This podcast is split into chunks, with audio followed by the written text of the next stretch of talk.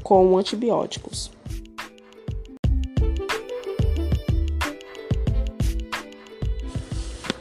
Fisiopatologia da hanseníase. A hanseníase é uma doença crônica infecto-contagiosa, cujo agente etiológico é o Mycobacterium leprae, um bacilo álcool-ácido resistente, fracamente gram-positivo e que infecta os nervos periféricos e, e mais especificamente, as células de Schwann. A doença acomete principalmente os nervos periféricos da pele e dos troncos nervosos periféricos, localizados na face, pescoço, terço médio do braço e abaixo do cotovelo dos joelhos, mas também pode afetar os olhos e os órgãos internos, como mucosa, testículos, ossos, baço, fígado, etc. Os seres humanos são os principais reservatórios naturais para Mycobacterium. Os tatus são as únicas fontes confirmadas, além dos seres humanos, apesar de poderem existir outras fontes é, animais e ambientais. Acredita-se que a hanseníase seja disseminada pela transmissão de uma pessoa para outra, via gotículas e secreções nasais. Contato casual, por exemplo, ou simplesmente tocar uma pessoa com a doença, e contato breve parece não disseminar a doença. Cerca da metade das pessoas com hanseníase provavelmente a contraiu por ter contato próximo e prolongado com uma pessoa infectada. Mesmo após o contato com a bactéria, a maioria das pessoas não contrai a hanseníase. Geralmente, os profissionais de saúde trabalham durante vários anos com, uma, com pessoas que têm hanseníase sem contrair a doença.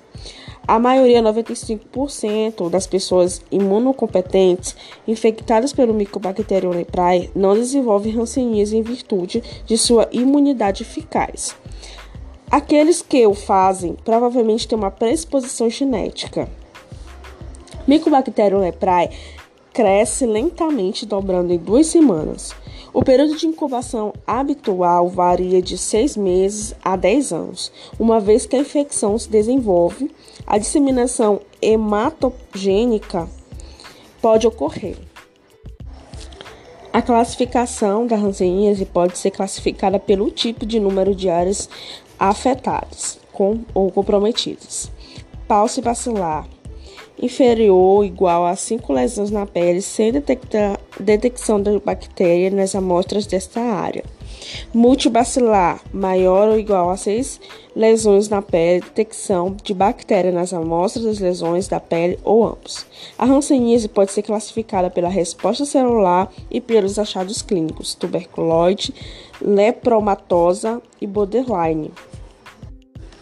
Pessoas com hanseníase e tuberculose tipicamente têm uma resposta mediada por células que limita a doença a algum, algumas lesões da pele, pálse bacilar.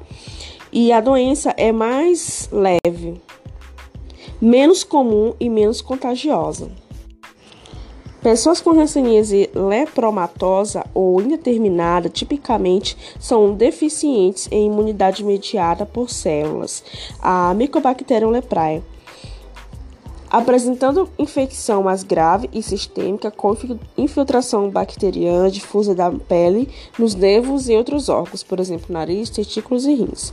Tem mais lesões na pele multibacilar e a infecção é mais contagiosa. Nas duas classificações, o tipo de hanseníase dita o prognóstico a longo prazo, prováveis complicações, duração do, do tratamento